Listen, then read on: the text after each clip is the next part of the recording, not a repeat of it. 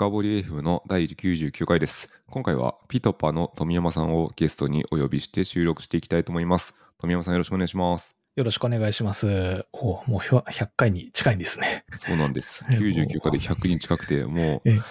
99回はもう完全に僕の好きなことを話そうかなと思って超ニッチなテーマをやろうと思います。よろしくお願いします。お願いします。テーマの前に先に富山さんいつ誰？っていうことだと思いますので、簡単にで構わないですけど自己紹介お願いしてもいいですか？私、富山と申しまして、ポッドキャストの総合プロデュースを行っているピートパという会社にえー所属してます。で、その中で、ポッドキャストの番組のプロデュースですとか、まあ、マネタイズも含めてですね、ポッドキャスト事業の責任者やってます。2018年ぐらいの創業でもう5、6年ぐらいですかね、音声領域の仕事をしてているので、今日はいろいろお話できればなと思います。ありがとうございます。よろしくお願いします。あの、ポッドキャストでご飯を食べているってことですよね。そうなんですよ。なんか珍しい領域だと思います。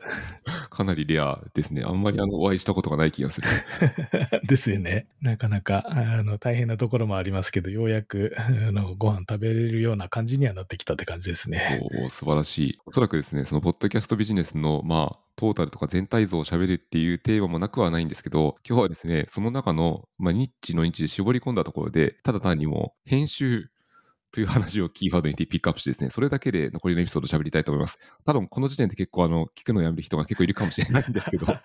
いいんです。はい。好きなことを喋りたいんで。はい。じゃあ編集の世界へようこそっていうところで、これから喋っていきたいと思います。いやニッチですね。一です。よろしくお願いします。じゃあですね、あの、まあ、編集といっても、まあ、多分多く多くの人は実際に音源を取った後にこれどうやっていじるんですかみたいな編集の方を思い浮かべる方もいらっしゃると思うんですけど、一方でこう編集ってもうちょっと広い概念だったりもするので、富山さんにまず編集って、まず頭から後ろまでのこんな全体像っていうのを聞いてもいいですか？はい。ポッドキャスト番組とか、えー音声番組撮るってなると、大体収録がメインになるかなと思うんですけれども、編集はその収録以外のことで、えーまあ、ポッドキャスト、収録をする前と、えー後でいろいろやることがあるなっていう感じですね。簡単に今、その収録前でやることで言うと、本当もうテーマをどうやって決めていくのかっていうのと、本当にそれが面白いテーマになるのかっていうのを、まあ、しっかり考えるっていうところっていうのが、まあ、収録前の、えーやることですね。えーあとは収録後ですね。これはもう本当にマニアックな世界になるんですけれども、えーリスナーさんが聞きやすくなるようなことをもう本当、えー手作業でゼロからやっていくっていうような、そんなざっくりした概要になりますね。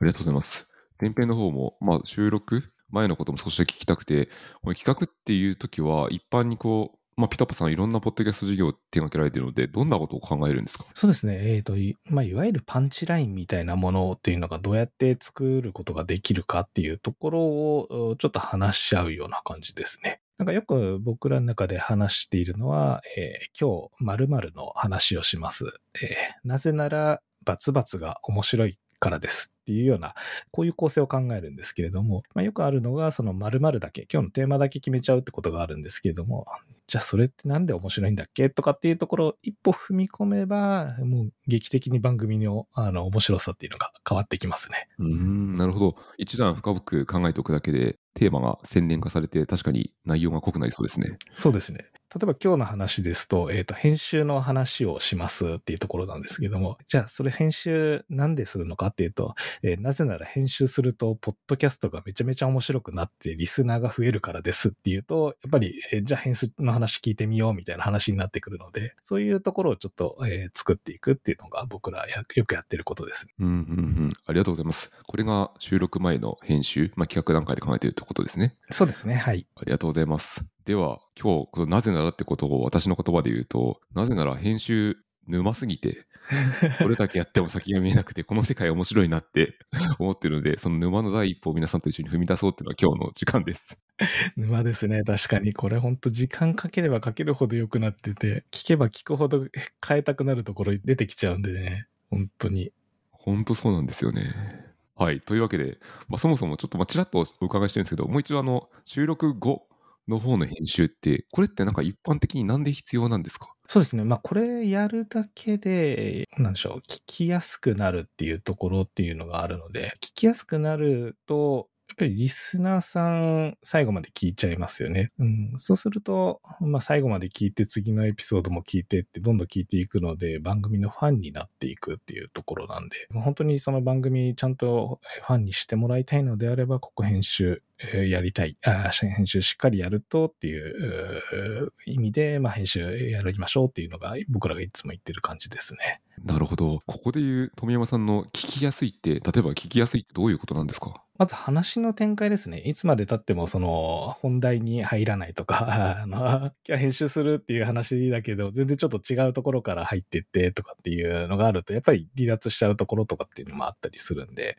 まあ、その辺の構成が一つですね。あとはもう本当、その聞きやすいっていうところで言うと、こう、ノイズをいかに取るかとか、細かい話、細かいこう作業っていうような感じになってきますかね。じゃあ、あの、校舎の方のノイズをいかに取るかっていうのは、いわゆる音の品質みたいなところに関連しているところですね。あ、そうですね。音の品質ってところですね。なるほど。で、前者の方のなかなか本題に入らないっていう部分に言うと、まあ、コンテンツの品質というか、中身の方の話ですね。あ、そうですね。はい。おっしゃる通りですね。なるほど。じゃあ、こう、本当に内容とその上っ面、ユーザーインターフェースって言ったらおかしいんですけど、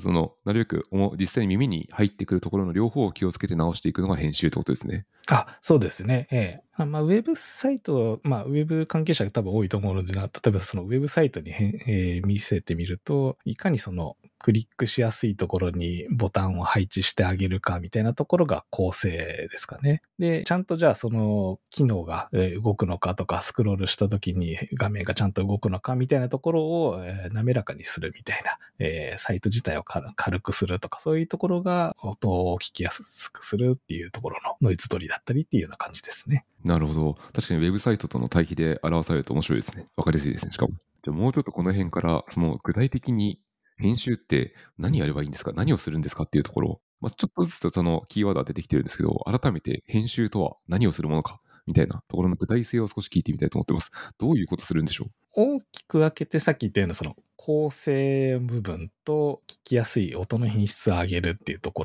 ろがあって、まず1個目の構成ですね。まあ、はじめにそのテーマ決めたり、えー、パンチライン決めるみたいなところがあると思うんですけれども、やっぱり収録していると新しい発見っていうか、話してて初めて出る面白い話とか、いきなりダイヤモンド掘り当てるみたいな時があったりするんですよね。それがまあ、後でその編集段階に入った時に、えー、やっぱここを中心に持ってって、この話を一番盛り上がるためにしようっていうのを、えー、やった時に、60分収録しても、60分そのまま流しちゃうと、だれてしまうっていうのがあったりするので、えー、じゃあそこの一番面白いところを、に滑らかに進むために、やっぱ削る作業っていうんですかね。いらない話だったり、ちょっとこの内容は、まあわかるけれども、なくても今日の話理解できるよね、みたいなのって結構いっぱいあったりするので、なるべくその辺のところっていうのは、削れるものは削ってって聞きやすくするっていうようなことはやってたりしますね。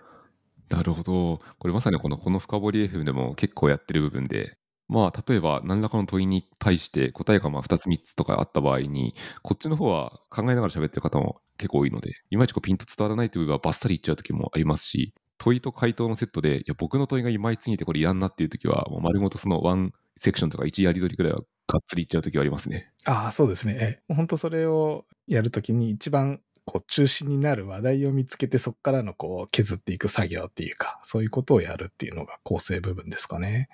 うん。これって大体1時間とか収録したらどのぐらい削ったりするもんなんですか？えっ、と、1時間収録して、でも20分ぐらいは削りたいなと思います。できれば半分ぐらいにとかにすると、やっぱり一番面白くなったりしますね。なるほど。ちょっと皆さんこれ聞いてる方でふとした疑問が思うと思うんですけど、1時間ちゃんと聞き直して半分ぐらいに持っていくときって、これ編集作業っていうそのもの自体にめちゃくちゃ時間かかりませんか？あ、かかりますね。ええー、あのー、しっかりやろうとすればするほど、どんどん時間かかっていくので、ある程度、その、諦めっていうか、あの、見切りは、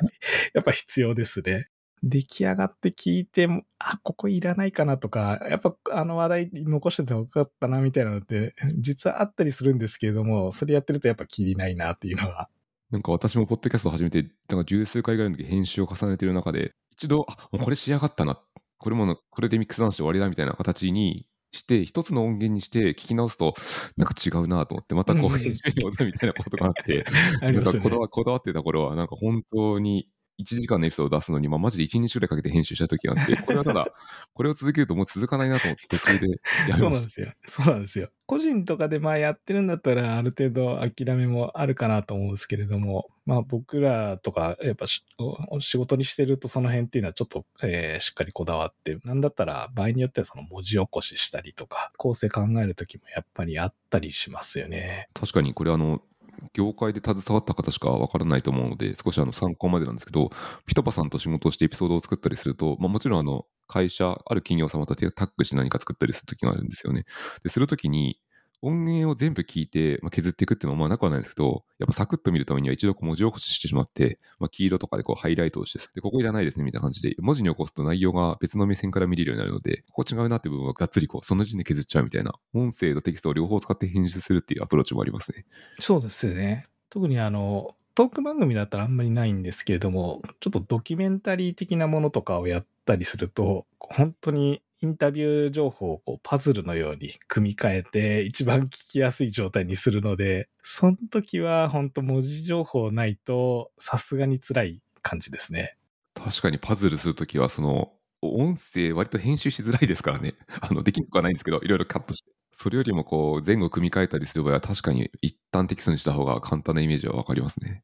話してて、こう自己紹介の時で話してた内容以外にも、後で自己紹介なんだけど、すごい面白いエピソードが出てきた時とかっていうのは、それをこう前に持ってきて、この人こういう人なんだよっていうのを示してあげる必要があったりするんで、そういうのもなんか順番入れ替えたりとかっていうので、聞きやすくっていうか、より引き込むような形にするっていうことをやってたりしますね。なるほど、なるほど。ちょっともう一点この辺の構成に関する編集で聞いてみたいところがあって、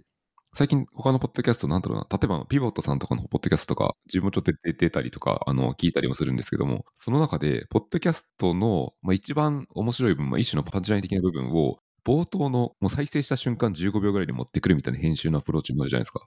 一種のハイライトみたいな。あれは入れる入れないってどういうふうに考えて入れるものなんですか？あれはですね、えっ、と、正直テレビとかラジオとかっていう、あまあ、あと YouTube も一部そうですけど、受け身の媒体でやるのがやっぱ多いんですよね。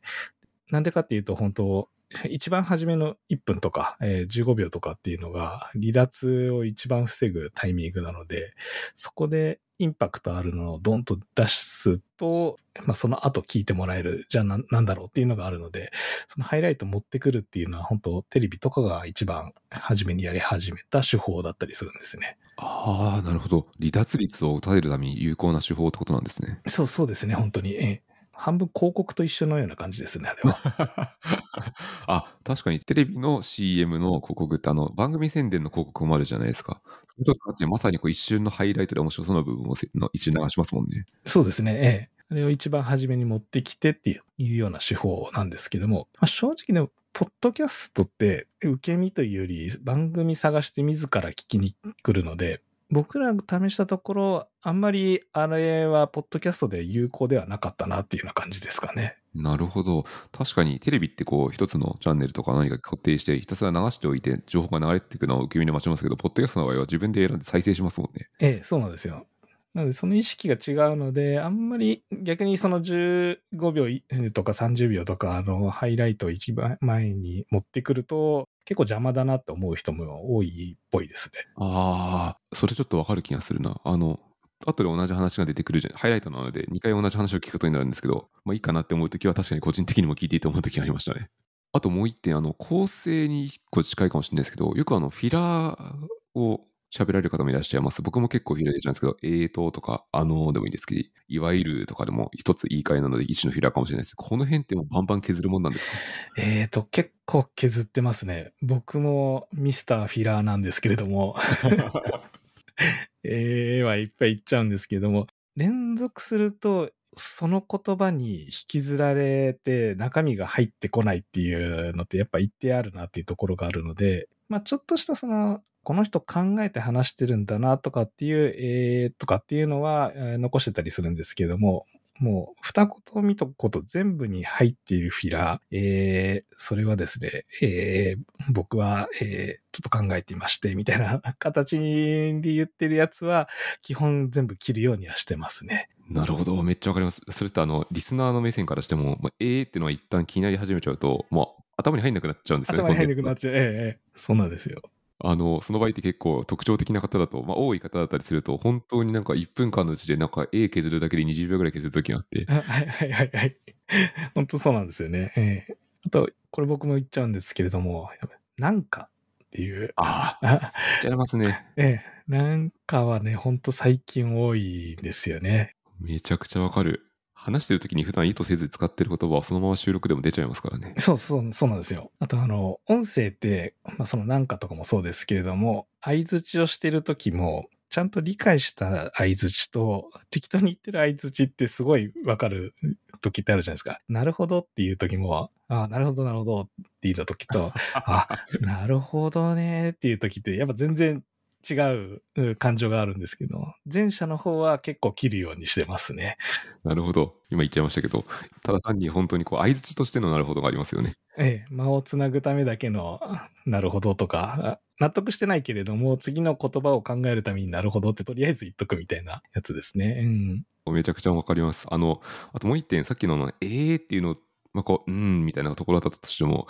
あまりに全部削りすぎると、もう本当にこう考えてる、こんなにこう聡明な人なんだぐらいにこう、すぐにパキパキ喋るっていうケースに見えるのは悪くはないんですけど、削りすぎると本当にこう、意味のある考えてる、うーん、みたいなのも削ることになっちゃうので、一部多分確かに残るときありますね。そうですね。その辺はもう、これだいぶ感覚的にはなっちゃうんですけれども、あった方が深みが出る、うーんとかっていうのは、なるべく残してっていうような感じですね。ちょっと今20分ぐらい収録してるんですけど、これ誰が今ついてきてる人人がいるかちょっと不安なんですけど、このまま、このまままだまだ続けますが、あの、僕はめちゃくちゃ面白いんですけど、あの、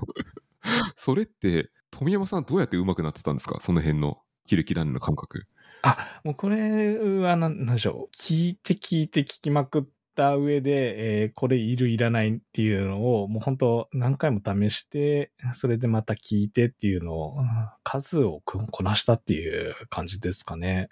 ちょっと気になっちゃう。どんどん聞いちゃう？富山さんは職業人としてポッドキャストを専門でやってるんですけど、どのぐらい、まあ、例えば1週間とかだとすると、どれぐらいの時間を聞かれるんですか？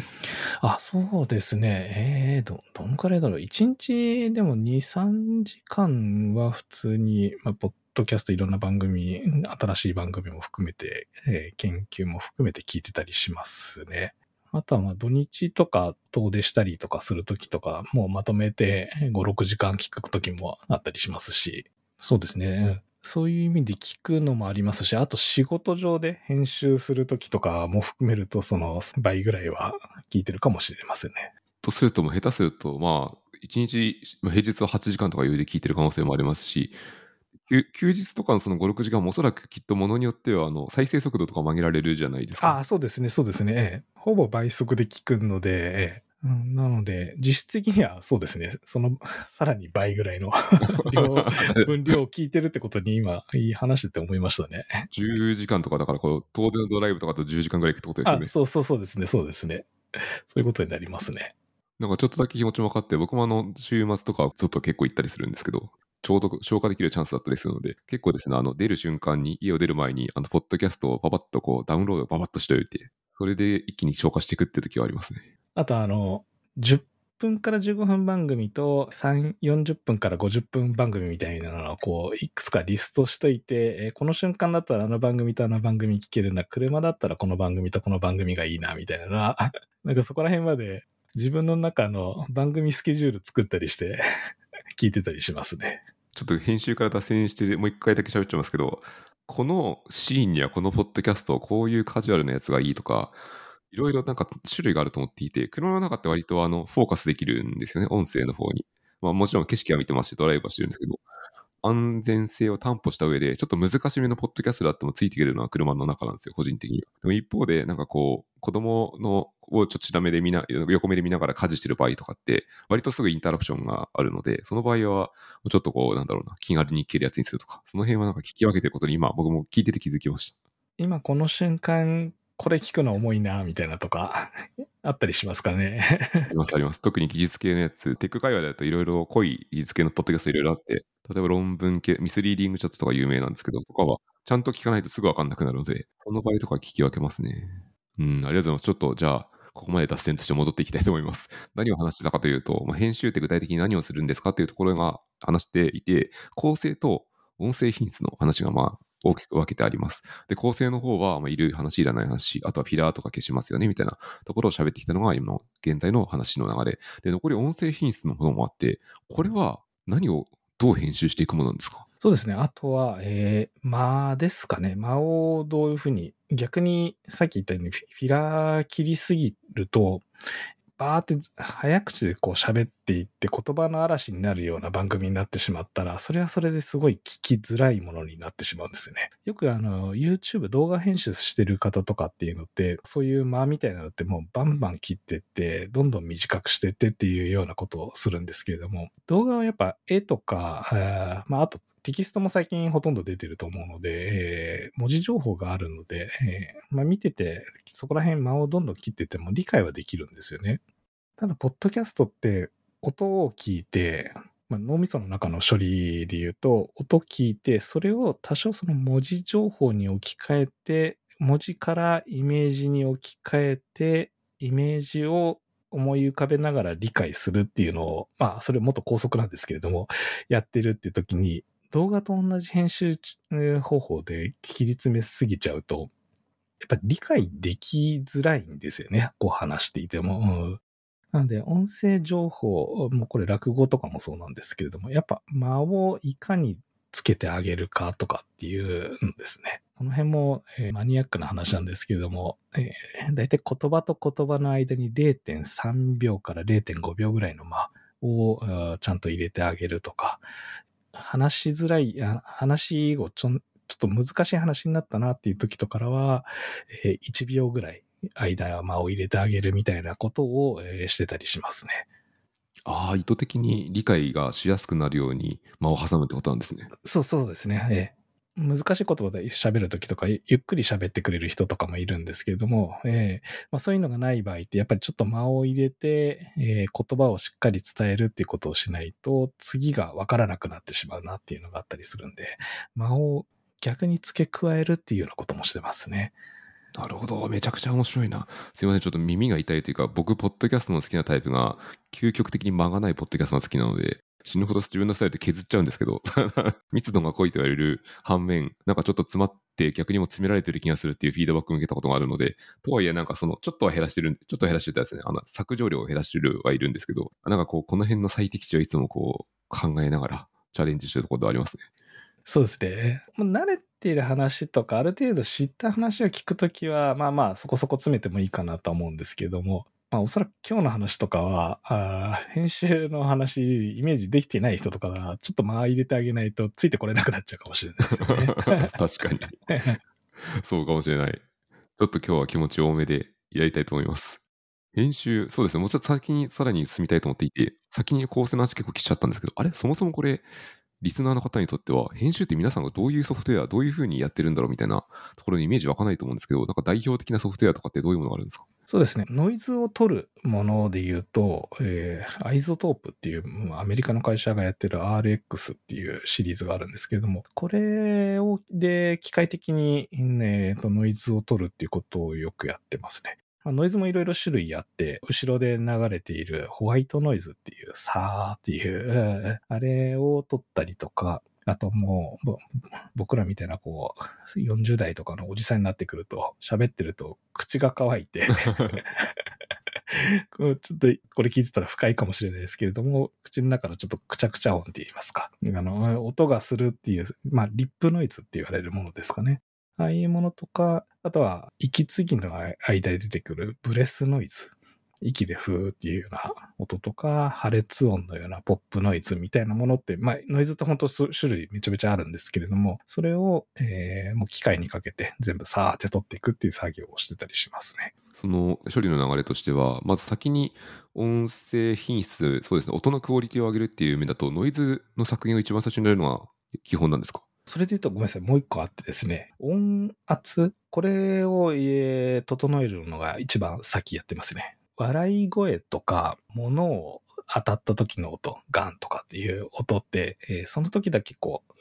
う、音量が跳ね上がっちゃうんですね。で、編集してる僕らもそれがあると、急に、おーっていう、なんかこう、耳が痛くなる瞬間があったりするので、一番初め、コンプレッサーっていうところで、音の調整、音が一番聞きやすい、その飛び出てる音がないような形に、まずは波形を見て整えるっていうのが一番最初ですね。ああ、なるほど。じゃあコンプレッサーでまあ波形を整えて、その後にノイズの処理に進んでいくってことですね。あ、そうですね。その後にノイズの処理、その後に構成でちょっとい入れ替えて、フィラー取りして、最後ノイズ処理ですかね。ああ、なるほど。ノイズ処理最後なんですね。そうですね。ええ。あの、もう全部削った後に、機械に読ませることによって、これ不要だ、これ不要じゃないみたいなのっていうのが判定されるので、まあいろいろフィラーとかそういういらないものが入っていると、ちょっとその最終的なカンパ系に対して、いらん処理が走る可能性があったりするので、ノイズ処理はどちらかというと一番最後にやってますね。なるほど。例えば一個確認なんですけど、コンプレッサーでも音を潰すと、まあ、ちっちゃな音が聞こえるようになったり、あと大きなことはつ声を、音は潰れて小さくなったりするっていう感じになると思うんですけど、この時って、さーっとなってるホワイトノイズとかは増強されちゃうけど、これはしょうがないってことですか？あ、そうですね。それを増強されて仕方がないので、最後に取るっていう感じですね。逆にやってしまうと、まずノイズ取った後にコンプレッサーかけちゃうと、小さい音が膨らんで、そうするとノイズも膨らんじゃうので、もう一回ノイズ処理かけなくちゃいけないっていうことになるので。なるほど。ネタバレをするとかけてました。あ 自分の編集で。はい僕ノイズ、編集中の心地よさを考えて、先にノイズを削ってましたね。じゃないとこうずっとさーっていうのを聞きながら編集するのが耳が疲れるなと思って。っていうこともあり、僕の場合はノイズ処理、コンプレッサー、でノイズ処理みたいな感じで、最後にこうミックスダウンした後に一つの音源に対してノイズ処理を軽くかけるときありましたね。うん、そうですね。えっ、と、それでも全然いいと思います。ノイズ一番初めにやって最後にもう一回やるんであれば、えー全然問題ないかなと思いますけど、まあ2回かけると、そうですね。2回かけるのは全然問題ないかなと思いますね。うん、確かにこうやりすぎるとあれはなんかキンキン音というか気持ち悪い音になっていくんですよね。ノイズ処理あをしすぎると。そう、そうです。そうなんですね。あの、ロボットの声みたいになったりする時もあったりするので、そこはやっぱ程度を、なるべく1回ぐらいに抑えたいなっていうのはあったりしますね。なるほど。ありがとうございます。もう一個あと自分で編集していつも気になってるところがあって、まあ、音声の品質か、音という点で言うと、イコライザーっていう機能が、まあ、いろんな編集ソフトにはくっついていますと。イコライザーって、まあ、周波数的に低いものを強調するとか減らすとか、高い音は強くする、減らすみたいなことが自分でこういろいろできるってやつなんですけど、これって、ポッドキャストはどういうふうに書けるものなんですか？えっ、とですね、あの、まあ、イコライザーはどちらかというと音楽のそれぞれの音を均質にこう聞きやすくするっていうものなので、あんまり声に使ってもそこまで品質差ないなっていうのが正直思ったところなんですよね。ええなので、特にイコライザーはかけてなかったりしますね。ああ、そうなんですね。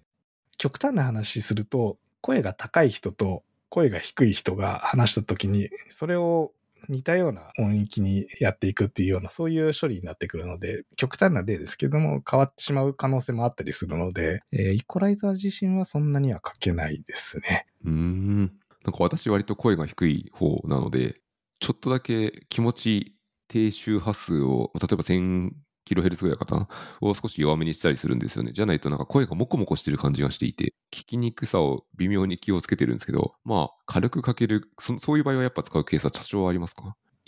でもなんかその人の声質、まあ、こもっていたとしても、それはなんかその人の持っているものなので、あまりなんかそこにアイデンティティを壊したくないっていうのはあったりするんですよね。なるほど、本人の尊重ですね。えーこの辺はちょっとポリシーっていうかあれによるかもしれないですけれども、えー あ、じゃあなんか僕の場合は自分で自分で削ってるからまあいいっちゃいいかもしれないですね。うんうんうん、こんな声ですっていうのは全然いいかなと思うんですけれども、うんなるほど。ありがとうございます。今、ちなみにこう、ノイズとかコンプレッサーとかイコライザーって話をしたんですけど、なんかエフェクトって本当無限にあるじゃないですか。あありますね。何かどういうものを使ったりするんですか？あとですね、えー僕もまだ完全に理解してないんですけれども、えっ、と、音圧と音量って違うんですよね。コンプレッサーかけるときはその音圧をこう調整するって、で、えー最終的にその人の耳に入るのは音量になってくるので、ラウドネスイッチ、ラウドネスを整えるっていう、音量を整えるっていうのがまた別作業であったりしますね。なので、まあ、これもちょっとまた整理するとですけど、えー、コンプレッサーかける、構成変える、えー、ノイズ取る、えー、最後ラウドネスで音量を一定にするっていう、こういう4つの順番でやってる。で、僕らは大体その4つぐらいが使ってる感じですかね。うーん、なるほど。じゃあその4つの処理を全部かけた後に1本のファイルに完璧にしていくということですね。そうですね、そうですね。はい。なるほど。ありがとうございます。いや、めちゃくちゃ興味深いというか勉強になりました。あ、よかったです。ちなみにあの1個さっきあのプラグイン名で iZotope っていうのが出てきたんですけど、他に何か PitPa さんとか富山さんが使われているもので良さげなやつってあってるんですか？あ、そうですね。いや、基本まあ、あの、ベースは Audition、Adobe のオーディション使ってるんですけど、ええ、オーディションにその iZotope、これプラグインになってるので、 Adobe のオーディションに iZotope を入れるぐらいですかね。ちょっと疑問なんですけど、僕あの、僕も Adobe のオーディションでまさにこのポッドキャストを作っていますと。で、 iZotope のプラグインを使わずに、Adobe のオーディションのデフォルトのノイズリダクションの機能で頑張ってゴリゴリなんとかやってるんですけど、割とそうですね。 iZotope 側を使うとそんなに割と楽になるんですかね。さっき言ってたノイズの種がいっぱいあるんですかあれは大体持ってってくれるあ、そうですね。えっ、ー、と、ホワイトノイズはオーディションで相当、えー、綺麗に取ってくれますが、えー、リップノイズ、ブレスノイズあたりになってくると、ちょっと専門のやつ使った方が、あより綺麗に取ってくれるなっていう印象はありますね。了解しました。 iZotope 結構セールやってるんで、次のセールで買います。あ、そうですね。ええ。本当セールスになるとあれ半額ぐらいになるんで。そうですよね。めちゃくちゃ。なんか極極端な時なんか80%引きとかやってますよね。ああ、そう。あ、本当ですか？80%引き、ね。なんか前見たことがあって、すっげえ安いなと思って買ってきゃよかったんですけど、その時買わなかったんですよね。ああ、そうですね。そう、定価で買うと8万ぐらいするんで、ね、しますよね。オーディションもそのアドビクラウド全般で結構お金かかるので。ああ、そうですよね。個人で完全に趣味でやると、まあまあのコストになりますからね。なので、本当そういう時、なんか、セールがあるんだったらそこ狙うのがいいと思います。特にはなんかバージョンが上がったりするタイミングとかいろいろセールを見たことがあるので、そのタイミング狙おうと思います。今、最新版が10ですけれども、正直、えー、8とか7とかでもあんまり変わらないなっていう印象は ありますね。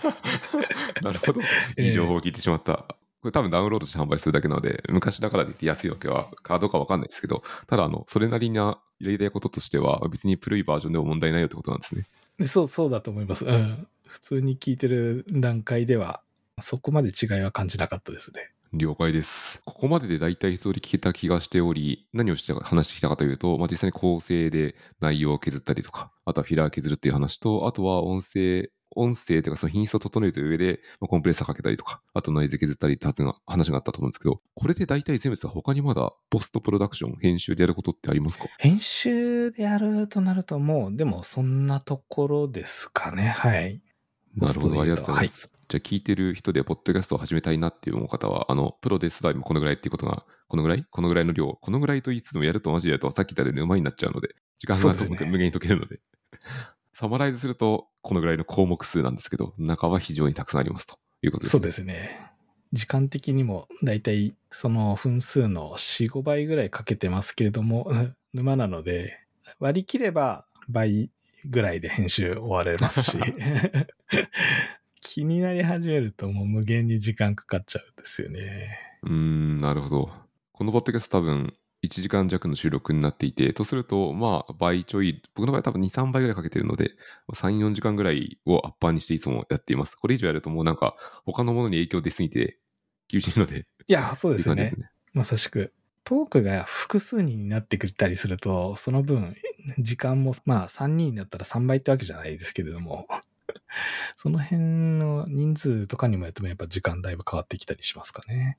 ありがとうございます。あとじゃあ、ここまでで編集のメイントピックを応援して、最後に一個だけ脱線で、とはいえなんか機材がしょぼいとどう編集しても無駄だみたいな話もあり、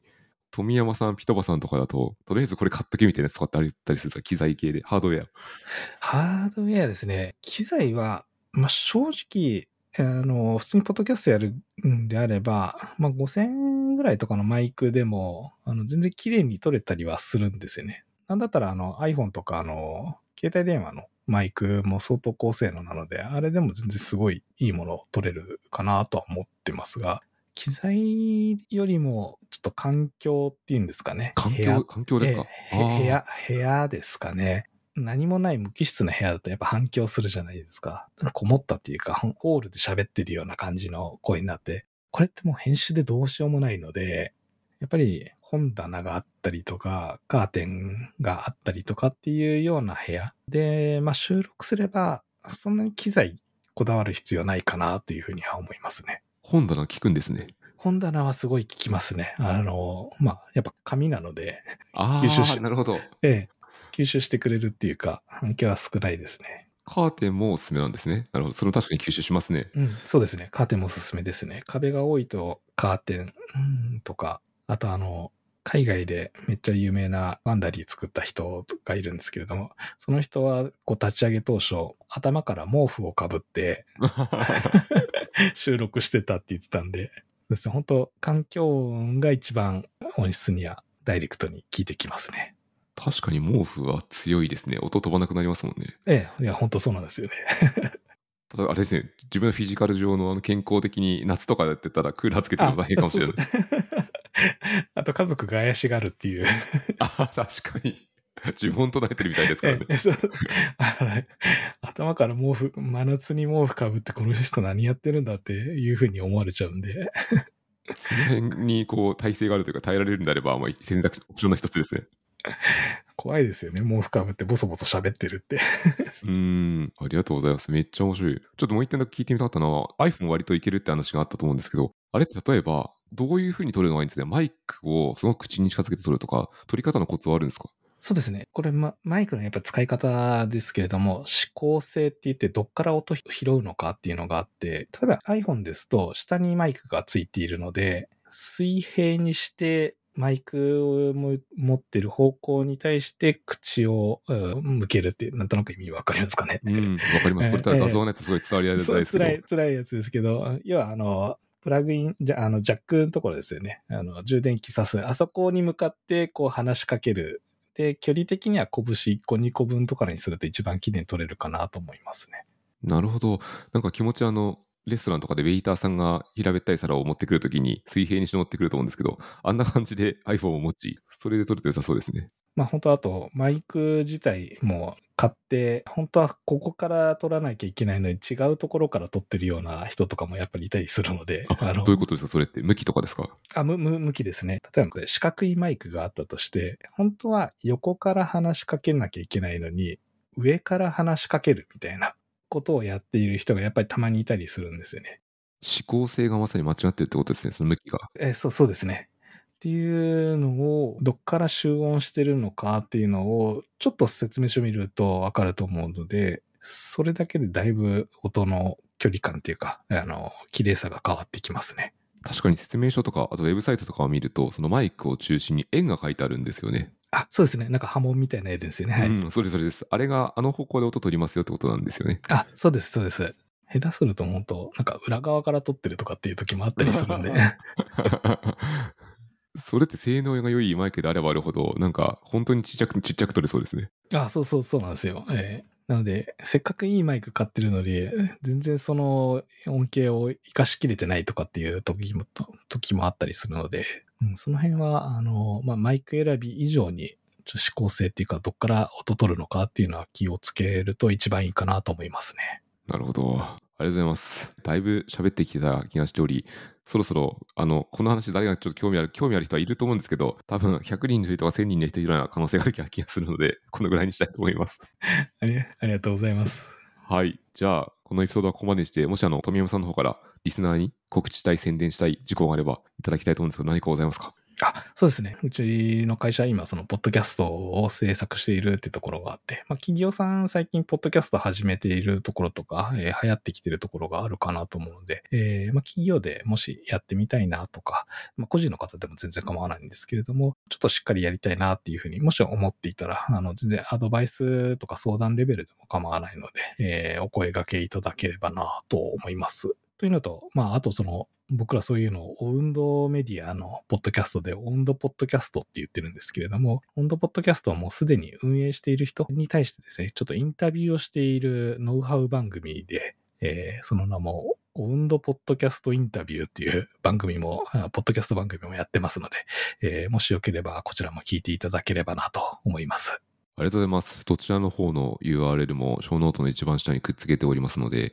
ぜひ皆さん興味あればポチッとしてみて中身確認いただけるとありがたいと思います。はい。ということで、最後にポッドキャスト私の方も宣伝して終わります。このポッドキャストはハッシュタグ、深掘りでフィードバック募集しておりますので、今日のエピソードを聞いて、いや、全然わからんかったらも何でも構わないんですけど、フィードバックがあると 僕としては大変ありがたいです。で、もう一点お知らせがあります。次が記念すべき第100回というところで、公開収録を初めて深掘り FM で実施したいと思います。ゲストはですね、最多出演の T 和田さんをお迎えして、A Philosophy of Software Design をテーマに収録したいと思っております。なお収録は2本撮りを予定していて、まあ、後編の方では普段なかなか深掘りでは話さないようなテーマ、およびこう参加者と交流型のテーマでやっていきたいと思っています。場所はどこも R&D オープンラボ、お台場というところになっていて、まあお台場の割と中心地の近くです。あの、ガンダムが立っている近くだと思っていただけると分かりやすいかなと思います。募集は connpass で実施しておりまして、まだ人数入れる見込みですので、ぜひですね、もしご興味あれば connpass から登録いただいて、現地でご参加いただけるとありがたいです。 connpass の URL は、ショーノートの一番下に貼ってあります。はい、ということで、今日のエピソードは以上です。富山さんどうもありがとうございました。ありがとうございました。